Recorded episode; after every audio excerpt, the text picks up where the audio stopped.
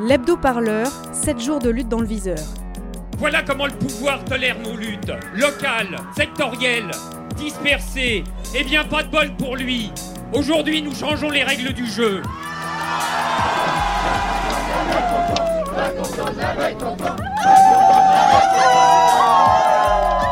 J'aimerais bien qu'on commence à me considérer en tant que tel. Radio Parleur, le son de toutes les luttes. Cette semaine, dans l'hebdo-parleur, trois entretiens, trois témoignages, trois histoires. La pensée d'un féminisme qui lutte pour toutes les femmes. Sur le terrain, un tour de France, des ronds-points pour vivre et comprendre la colère des Gilets jaunes. Et au Moyen-Orient, en Syrie, l'espoir de la révolution, l'enfer des prisons de Bachar el-Assad.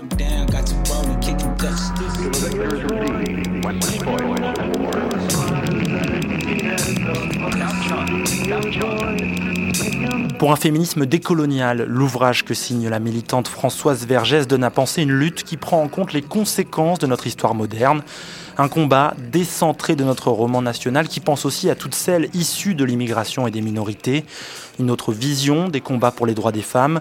Toutes ces réflexions, c'est ce que nous apporte cet échange avec Françoise Vergès à découvrir sur Radio Parleur. Alors le féminisme décolonial, c'est pour tenir compte euh, aujourd'hui du, du, fait qu'il y a ce qu'on appelle une colonialité du pouvoir, bien que les statuts coloniaux se soient terminés, que la plupart des pays qui étaient des colonies sont devenus indépendants, perdurent des relations inégalitaires, des approches totalement inégales sur, par exemple, les savoirs du Sud qui sont pensés comme mineurs, les philosophies du Sud, euh, les, les, luttes des femmes dans le Sud. Enfin, cette division du monde qui a été installée au XVIe siècle par l'Europe d'une civilisation qui aurait tout inventé et deux civilisations qui ont peut-être fait des choses, mais enfin qui n'ont pas suivi la route du progrès, c'est ce qui est appelé la colonialité. C'est-à-dire, c'est pas seulement le moment de la colonisation, le moment historique, c'est ce qui se poursuit après et qu'on peut identifier dans des relations euh, d'inégalité. Donc le féminisme décolonial, c'est celui qui s'attaque à cette colonialité, qui repère aujourd'hui, dans le monde d'aujourd'hui, et non pas donc historiquement hier, les restes de cette colonialité et les combats. C'est pour ça qu'il est antiraciste, anticapitaliste et anti-impérialiste. Dans le livre, vous expliquez qu'il s'oppose plutôt à un féminisme civilisationnel plutôt bourgeois. Qu'en est-il de ce féminisme-là? Oui, ce qui m'intéressait, c'est que on peut penser que peut-être il y a dix ans, peut-être même moins, il y a des tas de personnes, de femmes et d'hommes qui ne se seraient jamais dit féministes. Et puis tout d'un coup, on peut dire à partir de 2010, tout le monde, même à l'extrême droite, pouvait se dire féministe. Donc ça m'a quand même interrogé. Il y a eu des, aspects de lui qui étaient bourgeois dans les années 70, mais là, euh, vraiment personne. Il y avait des tas de gens dans les années 70, jamais vous les auriez entendus dire qu'ils étaient ou qu'elles étaient féministes. Donc déjà, pourquoi ça avait été adopté? Qu'est-ce qui s'était passé?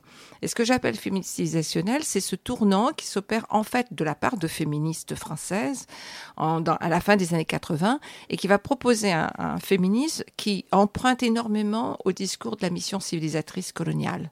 C'est-à-dire, il y a une supériorité d'une de, de, pensée, c'est-à-dire qu'en fait les droits des femmes, la pensée sur l'égalité des femmes et des hommes serait naturelle en Europe, serait naturelle sur ce sol, alors qu'il y a toutes les autres cultures seraient naturellement hostiles aux droits des femmes et à l'égalité. Et ce féminisme, donc je l'appelle civilisationnel plutôt que simplement blanc bourgeois parce que en fait, il est vraiment global. Il a été adopté par des institutions euh, internationales, par des grandes banques, par euh, tout le monde du business et même aussi par des femmes dans le sud global. Vous ouvrez votre livre sur la lutte menée par 45 femmes de ménage employées par la société de nettoyage honnête en janvier 2018. Cette lutte est assez similaire à celle du Holiday Inn de Clichy dont on a parlé sur Radio Parleur. Ces femmes ont organisé une grève collective pour que soit reconnu leur statut précaire et leurs difficultés au travail. Elles exigeaient par exemple la fin du paiement à la tâche et puis l'internalisation de leur travail et de leur contrat dans les hôtels. En quoi ces luttes incarnent-elles le féminisme décolonial? Elles l'incarnent parce que ces femmes donc, qui ont été qui sont constituées en tant que femmes racisées par le système capitaliste et donc précaires et donc sous-qualifiées et sous-payées, qui sont mises dans cette situation, se constituent en femmes en lutte dans cette lutte. C'est-à-dire avant, on pourrait dire bon, c'est une femme au sens euh, voilà euh, comme on l'entend euh, biologiquement, mais là elle se constitue en femme en lutte. Et je trouvais, si vous voulez, que ces luttes rassemblaient énormément de choses dont un féminisme colonial devrait se soucier, c'est-à-dire les questions de migration, les questions de féminisation d'une certaine d'une industrie, celle du nettoyage, la, question de, de, de, de, la dangerosité de ces travaux à cause des produits chimiques, des, répétitions de gestes l'économie de ce que j'appelle l'épuisement, c'est-à-dire c'est des femmes qui, qui, dorment très peu, qui ont d'énormes heures de transport et qui font une double, triple, quadruple journée de travail travail salarié, plus du travail non salarié, euh, qui rassemble donc euh, ces questions aussi de, du fait qu'elle nettoie le monde pour que ensuite des femmes bourgeoises puissent avoir des discours sur les droits des femmes ou sur le droit d'être importunées. Donc ce travail totalement invisibilisé, mais totalement nécessaire au fonctionnement du monde aujourd'hui. Parce qu'elle elle nettoie notamment, les, premiers clients de cette industrie de nettoyage sont les bureaux. Donc c'est pour que ça fonctionne tous les jours, les banquiers, les assureurs, les employés du digital economy, souvent donc des hommes, etc., il faut que ça ait été nettoyé par des femmes tard le soir ou très tôt le matin. Donc ce travail absolument nécessaire, mais absolument aussi invisibilisé et totalement sous-qualifié.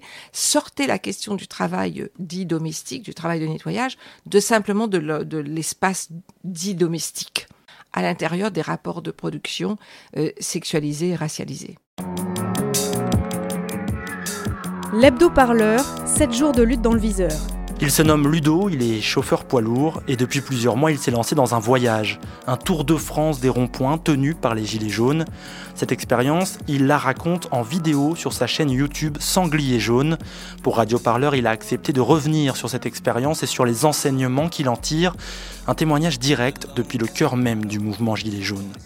Ce mouvement, je l'ai vu euh, émerger, je l'ai vu arriver. Moi, j'étais un peu surpris, même si j'avais envie d'agir dès le départ, j'étais un peu surpris parce que j'étais pas sur Facebook, j'étais pas sur les réseaux sociaux, donc je me suis pas rendu compte avant de l'ampleur que ça allait avoir.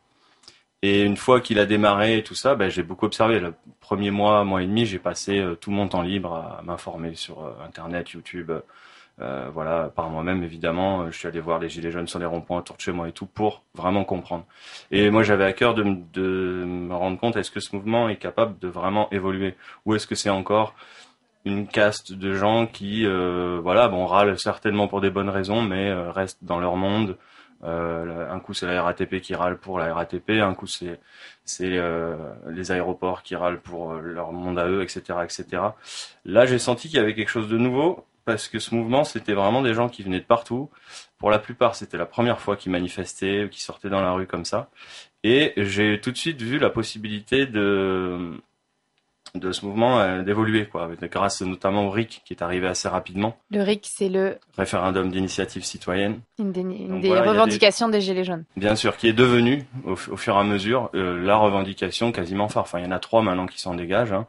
Euh, les, les, baisses des taxe sur les produits de première nécessité pour permettre voilà un pouvoir d'achat qui augmente tout de suite, une mesure phare sur du pouvoir d'achat, la baisse des privilèges des élus, ne serait-ce que symboliquement, parce que ça c'est juste pas possible, qu'il y ait une caste comme ça qui continue à se gaver sur notre dos, à faire n'importe quoi, voilà, ça on n'en veut plus, c'est pas possible autrement. Et l'institution d'un référendum d'initiative citoyenne pour que le peuple puisse avoir les moyens d'intervenir dans sa propre vie politique. Sans ces trois choses-là, c'est même pas la peine de discuter. On, ne discute pas, le mouvement ne discutera pas. Et alors, pourquoi justement avoir choisi euh, de faire euh, un tour de France? Alors, j'avais envie de trouver une idée originale. Ça me paraissait important que euh, chacun arrive à s'approprier ce mouvement en fait et à trouver quelque chose qui lui corresponde et à mettre un petit peu ses envies, ses qualités en avant au bénéfice du mouvement, pas forcément suivre voilà, bah, comme je l'ai dit au départ dans mes premières vidéos, c'est vrai que manifester, c'est pas, c'était pas mon truc. Ça m'a jamais amusé d'être là avec des panneaux. Je trouvais ça un peu con même. Donc, euh, c'était pas mon truc. Je me voyais pas faire ça. Rester sur un rond-point euh, la nuit et tout ça euh, pour combattre un gouvernement, je trouvais pas trop de sens. Donc, ceci dit, j'ai, j'ai compris un peu depuis. Il y a des choses que j'ai compris quand même. Mais euh, voilà, j'avais envie de trouver quelque chose à faire. Je m'étais dit bon bah je je vais pas rester sur un point. Moi, ce que j'ai envie de faire, c'est de voir ce qui se passe dans mon pays pour de vrai. Je peux, je fais plus confiance aux médias, aux grands médias. Je fais plus confiance à l'information qu'on me donne. Je vais aller la chercher moi-même, en fait. Est-ce que avant ça, tu étais engagé euh, politiquement ou dans des associations ou est-ce que tu militais? Non, non, j'ai pas du tout passé d'activiste de, quoi que ce soit. C'était de la réflexion de mon côté, euh, pas plus que ça. Il y a encore 5 euh, ou 6 ans en arrière, j'avais du mal à définir la gauche et la droite. Parce qu'en fait, je suis parti, je suis dans cette génération où j'ai quand même, à 17 ans, euh, j'étais à fond, il faut voter, puis je me suis rendu compte qu'en fait j'avais aucun pouvoir en votant et que voter c'était c'était pas quelque chose euh, qui me permettait d'être utile en fait. Parce que quand je vote pour quelqu'un j'ai la sensation de lui donner tous les pouvoirs et d'avoir aucun contrôle sur ce qu'il fait et ça me plaît pas ça me va pas. Donc euh, non c'est vraiment le fait de me dire que là on a la chance de s'attaquer en fait aux causes du problème pas aux conséquences arrêter de demander des doléances à un gouvernement et s'attaquer nous-mêmes aux causes du problème c'est ce que j'ai perçu comme vrai potentiel de ce mouvement de plus en plus, c'est ce qui ressort. C'est ce qu'on voit de plus en plus quand on, quand on le regarde vraiment. Quand moi je vois des, plombiers, des artisans, des agriculteurs dans leurs champs ou sur des ronds-points qui commencent à me parler de constitution et qui s'entraînent à réécrire la constitution dans ce qu'ils ont appelé donc des ateliers constituants, ben, c'est assez incroyable quand même. C'est des gens euh, qui pensaient jamais faire ça de leur vie, pour, pour beaucoup. Et en fait, en, en, en commençant à le faire, en s'entraînant à le faire, ils se rendent compte qu'ils sont capables de le faire et que collectivement, il y a des choses très positives qui, qui sortent. Et ça, c'est des processus euh, bah, assez incroyables, ouais, qui c'est en train de se passer en ce moment dans notre pays. Se mobiliser, lutter dans la rue et ailleurs, c'est une expérience qu'a vécue Mohamed. En 2011, après presque un demi-siècle de silence, le peuple syrien se soulève contre son dictateur Bachar el-Assad. Une vague d'espoir suivie d'une guerre interminable et sanglante. Six ans déjà que la Syrie se déchire. Six ans aussi que ceux et celles qui ont osé élever la voix payent le prix dans leur chair. Plus de 5 millions de Syriens sont aujourd'hui réfugiés, loin de leur pays. Mohamed est de cela. Il vit maintenant en France, à Toulouse, réfugié politique. Il raconte son histoire dans un témoignage exceptionnel de l'espoir de la révolution aux prisons et à la torture du régime. Quand je suis sorti de la fac, il y a deux personnes, je les connais. Je connaissais pas. Elle m'a dit Ah oui, euh, t'es Mohamed Euh, Oui. Elle m'a dit Euh, Tu viens avec nous sans rien dire. Si- sinon, on va te tuer là? Donc, euh, d'accord, mais, qui étiez-vous? Qui étiez-vous? Ils m'ont euh, tiré comme ça par, par, les, par les mains. Ils m'ont dit tu, tu viens avec nous ou, ou on, va, on va te tuer.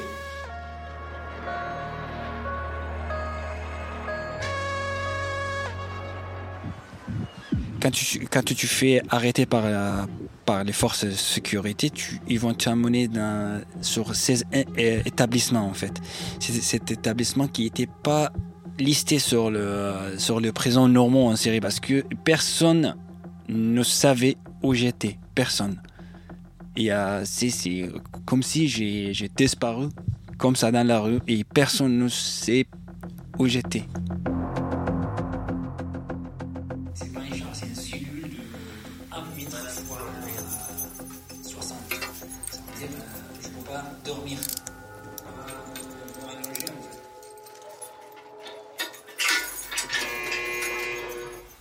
22 mois. Et ça, là, euh, la cellule individuelle, il y a un écrivain syrien qui a dit c'est très facile d'entrer dans le présent, mais tu ne vas jamais sortir. Ça veut dire, même si tu es, sorti de, de prison, tu es toujours là-bas.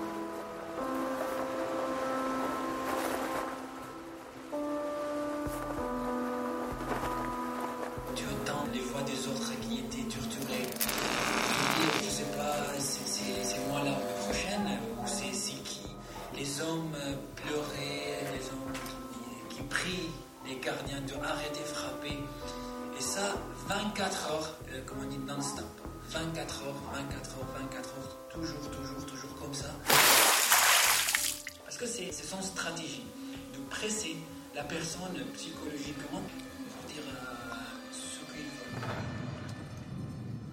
Tu entends les autres torturer et dès que tu es la prochaine, ou tu es le, prochain, tu as une image. Qu'est-ce qui t'attend en fait? Donc tu vas dire euh, oui, t'as as fait ça, oui, oui, j'ai fait ça, mais t'as rien vu, mais tu dis ça juste pour éviter la, la fête de torture. Dans le prisonnier syrien, ils s'appellent ok, aujourd'hui on a fête de torture. Et ça, euh, ils peuvent le faire euh, par exemple euh, avec n'importe qui. Les gardiens, peut-être, ils, ils parient pour est-ce que tu peux frapper, je sais pas qui, pendant une heure? Ils parient pour ça. Ils le font. Et il y a beaucoup, beaucoup des hommes, des femmes, femmes qui étaient mortes dans la prison en cause de torture. Parce que il n'y a, pas, a pas un contrôle contre y a pas, ils ne sont pas jugés. Ils peuvent faire ce qu'ils veulent.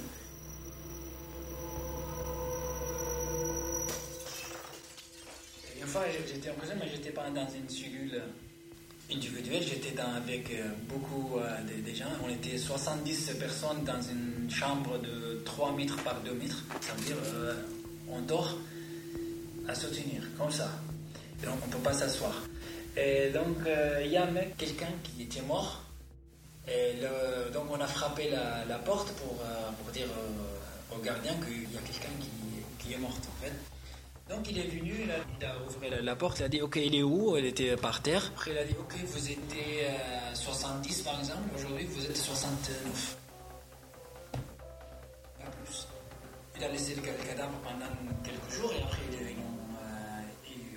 ils sont venus pour la chercher. Un cadavre, une personne, un être humain qui était mort parce qu'il était torturé. Et on, on peut faire, euh, on peut rien faire, rien.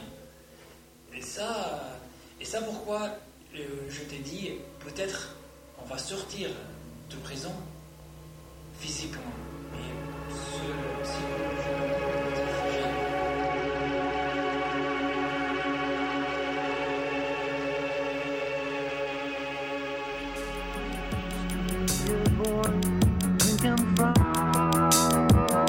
De la France à la Syrie, des gilets jaunes au féminisme et au témoignage de la torture, un hebdo-parleur témoin de toutes les luttes et des entretiens que vous retrouvez en intégralité sur notre site radioparleur.net. Rendez-vous aussi sur toutes les bonnes plateformes de podcast. À la semaine prochaine pour un nouvel hebdo-parleur, c'est votre sélection hebdomadaire au cœur des mouvements. Salut spirit, hatred in his eyes. Reaper in this desert, taking killers' lives. Take a man pride, watch that man cry. So he can't live again till that man dies. Said he was in love in his past life. Till a bad bitch turned his heart to cacti. I Used to be a boy, now I stand